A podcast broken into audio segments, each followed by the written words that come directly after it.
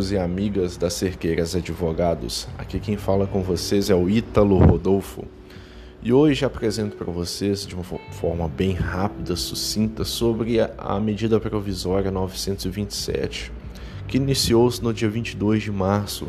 Essa medida que tem por finalidade atenuar, diminuir os impactos decorrentes da pandemia do coronavírus. Mas isto está ligado diretamente ao PIB, e quando eu falo ao PIB, está também ligado ao desemprego. E é por isso que essa medida entrou em rigor para assegurar o emprego, diminuir os impactos. Então, nesse ponto, nesse viés, é importante salientar que a medida provisória ela abrange tanto as relações de, de trabalho como relações de emprego.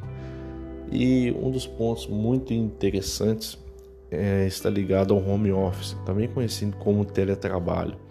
Teletrabalho que já tem uma previsão lá no seu artigo 75 da CLT.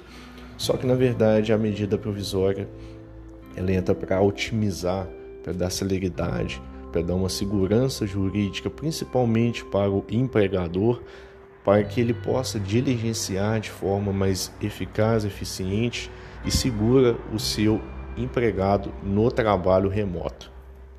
Mas não fica só nisso.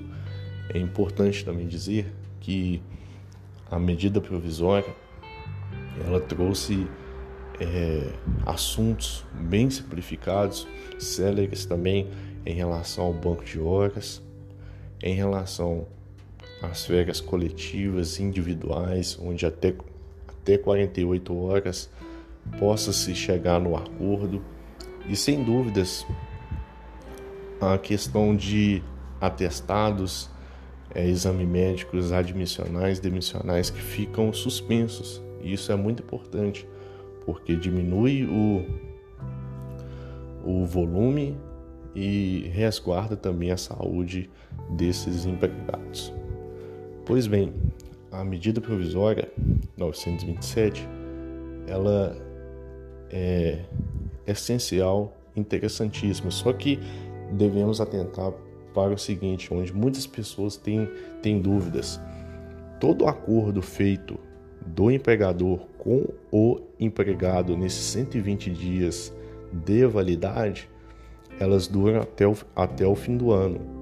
Ou seja, se o empregador entrou em, eh, fez um acordo após a validade dessa MP, ela não tem eficácia, mas se fez durante